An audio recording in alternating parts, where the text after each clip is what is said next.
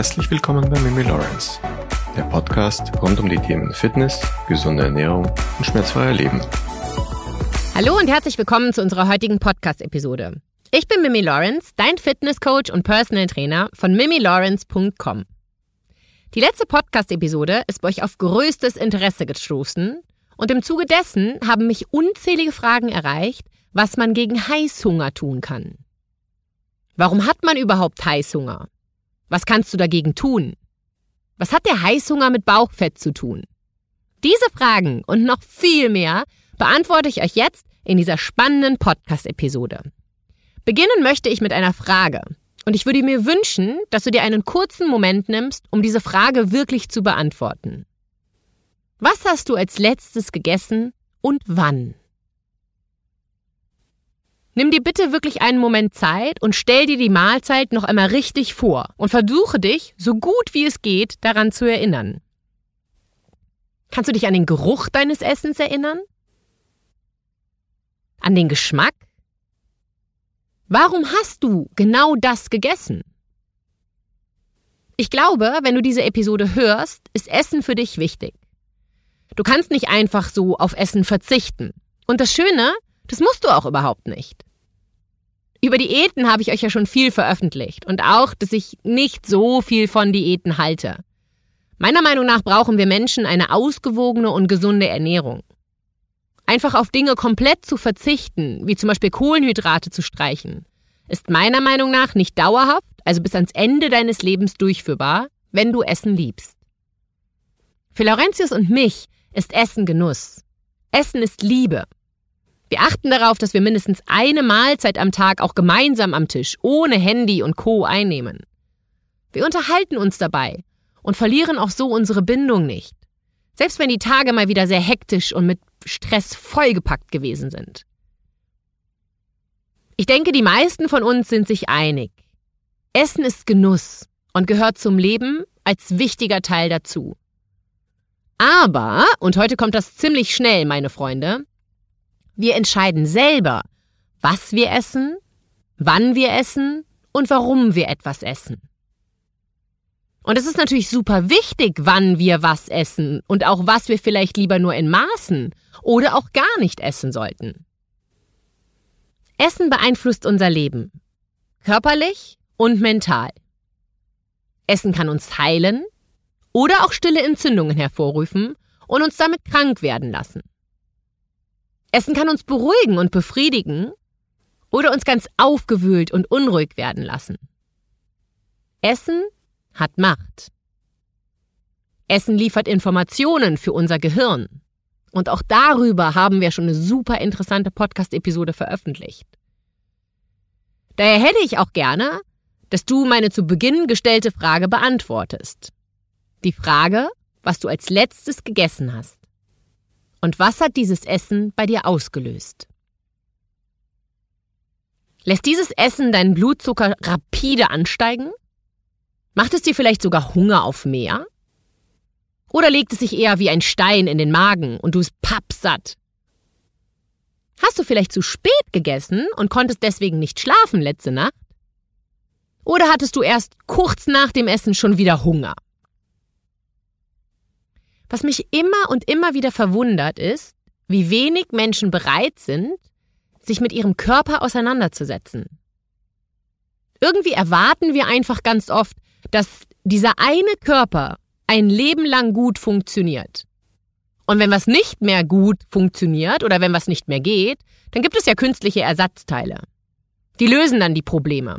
Und für alles andere haben wir glücklicherweise tolle Medizin entwickelt. Und wir haben ja auch super Fachärzte, die das dann schon für uns richten. Wirklich wenige Menschen sind selber bereit, etwas aktiv zu tun. Und das sagen wir mal über mindestens drei Monate. Ich möchte euch einen kleinen, aber wirklich interessanten Einblick in unseren Körper geben. Unsere Körperzellen erneuern sich. Und nach allem, was heute bekannt ist, hat der Mensch tatsächlich alle sieben bis zehn Jahre einen fast neuen Körper. Manche Zellen, etwa wie unsere Zellen der Haut, erneuern sich innerhalb von Tagen. Andere bleiben ein Leben lang in ihrem Urzustand, etwa die Zellen des zentralen Nervensystems. Manches Gewebe wird mechanisch stark beansprucht, etwa die Schleimhaut im Magen und im Darm. Viele Zellen gehen verloren und müssen schnell ersetzt werden. Andere Zellen, etwa im Gehirn, müssen lange halten, weil sie dauerhaft Informationen speichern. Die Erneuerung läuft unbemerkt, da sich natürlich nicht alle Zellen gleichzeitig oder auch gleich schnell austauschen. Und unser Lebensstil und auch unsere Krankheiten verändern und verzögern die Zellerneuerung. Mit den Jahren verlangsamt sich auch dieser Prozess und es sterben mehr Zellen ab, als neue nachwachsen. Nehmen wir doch als Beispiel einmal unsere Knochen. Jedes Jahr tragen Osteoklasten 8 bis 10 Prozent altes Knochengewebe ab. Osteoblasten bauen es wieder auf. Alle zehn Jahre haben wir dadurch ein neues Skelett. Zumindest bis der Hormonabfall in der Lebensmitte den Aufbau stark abbremst. Und statt junger Knochen bekommen wir eher Osteoporose. Auch unsere Haut, die eigentlich ein wahres Regenerationswunder ist, bleibt halt nicht ewig jung, platt und prall. Wie viele von uns selber auch schon feststellen durften. Hautzellen erneuern sich alle zwei bis fünf Wochen. Aber unter Sonneneinfluss läuft die Zellalterung 80 Prozent schneller. Unser Entgiftungsorgan, die Leber, braucht nur 300 bis 500 Tage, bis es einmal komplett erneuert ist. Aber wird es überstrapaziert, etwa durch viel Alkohol, Medikamente, Drogen, dann fällt die Regeneration aus. Der Dünndarm erneuert sich etwa alle 16 Jahre und die Rippenmuskulatur in etwa alle 15 Jahre. Jetzt denkst du bestimmt, ich überdramatisiere, oder? Mach ich aber nicht. Wenn man über diese Zahlen mal einen kurzen Moment nachdenkt, kommt dem ein oder anderen vielleicht schon ein kleiner Aha-Moment.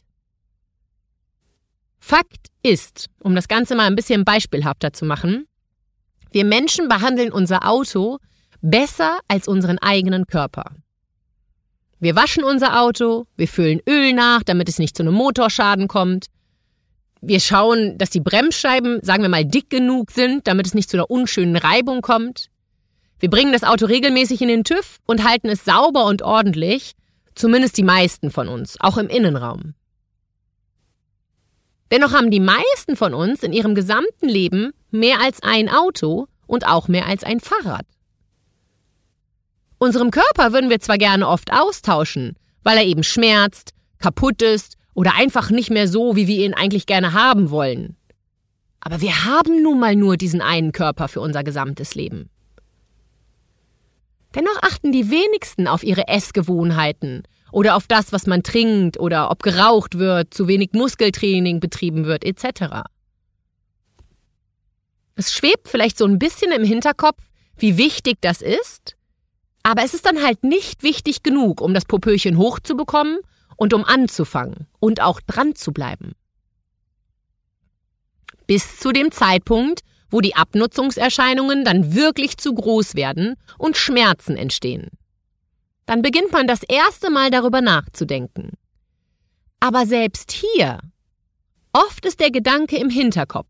Der Arzt oder der Physio wird es schon richten. Selber das eigene Leben zu überdenken, eine Selbstreflexion zu betreiben, was einem in seinem Leben wirklich gut tut, das ist eine sehr, sehr schwierige, aber super wichtige Aufgabe für jeden von uns. Ich persönlich glaube, dass es der einzige Weg zu einem gesunden, glücklichen und zufriedenen Leben ist. Selber die Verantwortung für sich und sein Leben zu übernehmen, das ist super wichtig. Bestimmt hast du mal etwas vom Blutzuckerspiegel gehört. Und auch, dass dieser in die Höhe schießen kann. Aber mal Hand aufs Herz. Was heißt das eigentlich? Was bedeutet das für deinen Körper, wenn der Blutzuckerspiegel in die Höhe schießt? Unter Blutzucker versteht man im Allgemeinen den Glukoseanteil im Blut. Und Glucose ist ein wichtiger Energielieferant in unserem Körper. Vor allem unser Gehirn, unsere Blutkörperchen und unser Nierenmark sind auf Glucose angewiesen. Wir Menschen, wir nehmen Glucose durch unsere Nahrung auf.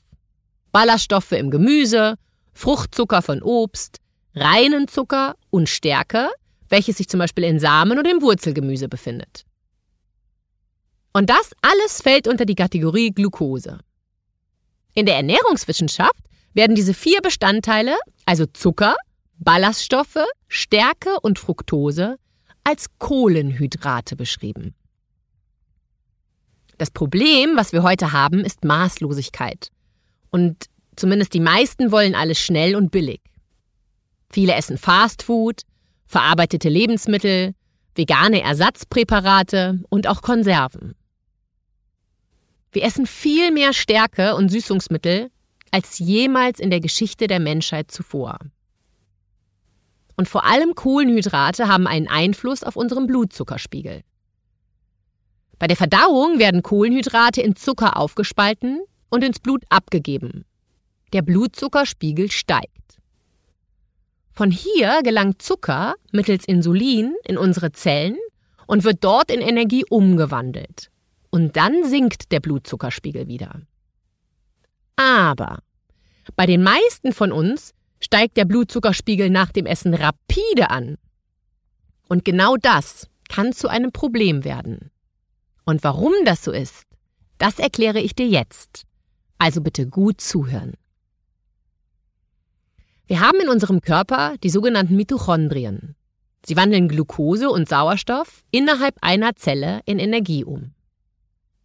Wenn du nun aber zu viel Glucose auf einmal auf die Mitochondrien einbricht, dann kommen sie mit ihrer Arbeit nicht mehr hinterher. Und damit du dir das besser vorstellen kannst, gebe ich dir ein Beispiel aus unserem Alltag. Es ist ein bisschen wie wenn du einen Schreibtischjob hast und es klopft permanent an deiner Tür und jemand legt dir neue Akten auf den Tisch. Immer mehr und mehr, immer mehr Akten. Und irgendwann ist dein Schreibtisch so voll, dass du gar nicht mehr arbeiten kannst. Denn der ganze Schreibtisch ist voller Akten. Und es ist nicht mal mehr Platz dafür, deinen Laptop auf den Tisch zu legen. Und genau so ergeht es unseren Mitochondrien. Wenn unsere Mitochondrien nicht mehr arbeiten können, weil einfach zu viel Glucose da ist, dann werden freie Radikale freigesetzt. Freie Radikale sind so böse für uns, wie der Name schon klingt. Sie sind wirklich nicht gut für unsere Gesundheit, denn sie erhöhen das Risiko für Herz-Kreislauf-Erkrankungen, Diabetes und vieles andere mehr. Und freie Radikale lassen uns auch vorzeitig altern. Für dich bedeutet das, je mehr freie Radikale bei dir unterwegs sind, umso müder, energieloser und schlapper fühlst du dich. Vielleicht hast du von deinem Arzt ja auch schon mal die Diagnose Fettleber erhalten. Oder deine Blutergebnisse haben gezeigt, dass in deinem Körper sehr viele stille Entzündungen sind. Vielleicht hast du auch ein wenig oder auch viel Übergewicht. Und dein Cholesterinwert glänzt nun auch nicht unbedingt mit den besten Werten. Das alles können Folgen sein, dass zu viel Glucose auf einmal von deinen Mitochondrien verarbeitet werden soll. Aber warum greifen wir gerade im Alltag, während der Arbeitszeit oder auch am Abend auf der Couch so gerne in diese Süßigkeiten-Schublade? Warum haben wir diesen Heißhunger auf Süßes oder Salziges? Und warum sind wir so oft müde um die Mittagszeit herum? Verantwortlich sind dafür einige Dinge. Ich gebe dir nun ein paar Tipps an die Hand, wie du diesen Heißhunger bändigen und einige von euch vielleicht sogar ganz lebewohl sagen können. Tipp Nummer 1. Achte auf die Reihenfolge deines Essens. Der Durchschnittsdeutsche und Österreicher liebt Brot, Nudeln und generell Kohlenhydrate. Und keine Angst, ich sage jetzt nicht, dass du das nicht mehr essen sollst. Wir haben ja zu Beginn dieser Episode gelernt, dass Kohlenhydrate sich aus verschiedenen Bausteinen zusammensetzen nämlich Zucker, Ballaststoffe, Stärke und Fructose. Wenn du also in einer Mahlzeit Kohlenhydrate hast, dann starte auf jeden Fall mit den Ballaststoffen. Dann kommen Fette und Protein und am Ende erst die restlichen Kohlenhydrate, also Stärke, Zucker und Fructose. Ich weiß, das klingt komisch, aber das Ergebnis lohnt sich. Denn du fühlst dich nach einer Mahlzeit nicht nur wacher, nee, du bekommst auch garantiert keine Heißhungerattacken mehr. Aber wie sollst du das nun alltagstauglich umsetzen können? In der Theorie, wenn wir mal ehrlich sind, klingt ja immer alles fein und logisch. Aber im Alltag mit Kind, Mann, Haushalt und Job, da sieht das ja irgendwie alles dann schon wieder ganz anders aus. Die Lösung, die ich dir nun präsentiere, klingt erstmal komisch. Aber ich schwöre dir, das ist nur so, weil du es nicht gewohnt bist. Wenn du es erst einmal ein paar Mal gemacht hast und sich positive Ergebnisse eingestellt haben, dann wirst du ganz schnell eine neue Routine entwickeln. Nehmen wir also an, du hast Hunger auf ein belegtes Brötchen mit Käse, Salat, Gurke und Tomate. Statt das Brötchen wie immer, also alles auf einmal zu essen, isst du zuerst die Gurke und die Tomate, dann den Käse und als letztes das Brötchen. Klingt absurd, funktioniert aber ganz hervorragend. Ich habe dasselbe erst vor kurzem mit einem Manager gemacht, der sich nie wirklich Zeit für sein Essen während des Vormittags genommen hat und einfach immer nur ein Sandwich oder ein Brötchen in der Kantine gekauft hat. Schließlich muss es ja vor allen Dingen eins gehen, schnell und unkompliziert. Er war aber mittags schon völlig energielos. Von seinen blank liegenden Nerven und den Heißhungerattacken mal ganz abgesehen. Seitdem er diese Veränderung vorgenommen hat, ist er viel fitter und du hättest mal sein Gesicht sehen sollen, als ich ihm meine Lösung zum ersten Mal vorgeschlagen habe. Ihm ist sein Gesicht fast rausgefallen. Nicht nur, dass er den Vorschlag einfach absurd fand, wir hatten ja auch noch das Problem, dass er eine kleine Naschkatze war. Mein Kunde konnte einfach an keiner Süßigkeit dieser Welt vorbei. Ob in der Schublade der Vorzimmerdame oder abends im eigenen Vorratsschrank. Wenn er wusste, dass was in seiner Nähe war, dann wurde es verschlungen. Und hier ist der Trick, dass man seine Hauptmahlzeiten immer mit was Grünem beginnt. Also einer Gurke, einer grünen Paprika, einem Salatblatt oder Spinat. Und der Grund dafür ist eigentlich auch einleuchtend. Denn grünes Gemüse zu Beginn jeder Mahlzeit hilft dir dabei, deinen Blutzuckerspiegel zu kontrollieren und deine Fettverbrennung anzukurbeln. Falls du nun eher wie ein Fünfjähriger bist, der bloß nichts Grünes auf seinem Essen mag, keine Angst. Nach einer kurzen Zeit kannst du das Grüne, in Anführungsstrichen, auch auf Möhren, Humus, Tomate und Mozzarella erweitern. Ob du es nun glaubst oder nicht. Weder mein Kunde vermisst irgendetwas, noch Laurentius, mit dem ich diese Änderung auch gemacht habe. Und beiden Männern geht es viel besser. Tipp Nummer zwei. Nichts Süßes zum Frühstück. Süßes zum Frühstück ist keine gute Idee. Und auch wenn du nun sagst, ich esse ja gar nichts Süßes, ich esse Müsli. Auch Müsli hat leider oft sehr viel Zucker. Und nur weil Zucker reduziert draufsteht, heißt es nicht, dass nicht Zucker drin ist. Frühstückst du vielleicht auch gerne Müsli, Schokoaufstrich, Wäckchen, Croissants oder Smoothies? Also auch so grüne Smoothies mit Saft, ja? Hast du vielleicht dann auch spätestens mittags wieder Heißhunger? Das Problem ist hier wieder Glucose. Die Lösung lautet, verändere dein Frühstück. Probiere zumal griechischen Joghurt, Haferflocken, Käse, Eier, Mandeln. Das alles sind Top-Zutaten für ein gesundes Frühstück. Ich selber esse super oft auch das Gemüse vom Vortag als Frühstück. Darüber hatte ich euch ja auch schon mal in der Instagram-Story berichtet. Laurentius macht immer etwas mehr, wenn wir Ofengemüse oder Kürbis oder anderes Gemüse machen. Und es schmeckt ganz hervorragend als Frühstück. Es ist vielleicht ungewohnt für dich, weil du es nicht als Routine hast, aber das lässt sich ja ändern. Ich hatte euch ja letzte Woche auf Instagram auch mein Schokoladenrezept gepostet. Unter diesem Post wollte eine Dame eine Grundsatzdiskussion beginnen, dass Honig besser sei als Ahornsirup. Ich habe da natürlich darauf geantwortet und so, aber dabei ist mir aufgefallen, dass, glaube ich, wirklich viele Menschen glauben, dass es guten Zucker und schlechten Zucker gibt. Und so kategorisieren viele Menschen Honig, Obst, Saft, braunen Zucker, Kokosblütenzucker, Agavendicksaft, Ahornsirup und Co. als guten Zucker Und industriellen Zucker und Süßstoffe sind schlechter Zucker. Aber ist das wirklich so? Gibt es wirklich guten und schlechten Zucker? Sagen wir mal so, zumindest für deine Glukosereserven, die sich schon in deinem Körper befinden, macht es überhaupt keinen Unterschied, um welchen Zucker es sich handelt, den du nachlieferst mit deiner Nahrung. Alles landet im Darm und wird dort in Bestandteile gespalten. Na klar ist Obst besser als Schokolade, denn Obst enthält wenigstens noch Ballaststoffe. Aber Achtung, Saft fällt hier schon wieder raus. Das ist jetzt, wenn wir da jetzt richtig tief eintauchen würden, dann das würde diese Podcast-Episode sprengen. Also wenn dich das Thema interessiert, dann lass mir bitte eine Nachricht zukommen. Dann überlegen wir, ob wir dazu nochmal eine extra Episode machen. Das Thema Süßstoff interessiert euch auch super. Zero-Getränke, Pulver mit Geschmack, dass man sich in Joghurt rührt und dieser Joghurt schmeckt plötzlich nach Schokolade oder Vanille. Was ist denn damit? Ist das schädlich oder nicht? Und führt dies zu Heißhunger?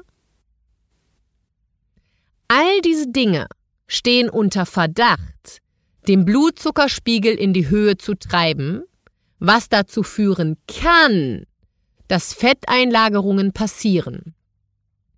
Zudem sind Süßstoffe schädlich für die Darmflora. Daher meine Empfehlung, nicht so viel von den ganzen Süßstoffen konsumieren. Es hilft dir vielleicht als Übergang, aber ich persönlich habe festgestellt, dass es mir gar nicht gut tut, Zero-Getränke zu trinken oder meinen Joghurt mit Pulver zu süßen. Ich habe danach meistens einen Blähbauch und wohl fühle ich mich auch überhaupt gar nicht. Und meistens kommt dann nach, nach einer Zeit auch Hunger auf Süßes. Man sagt, Stevia, Erythrit oder Mönchsfrucht sollen besser sein als Aspartan und Co.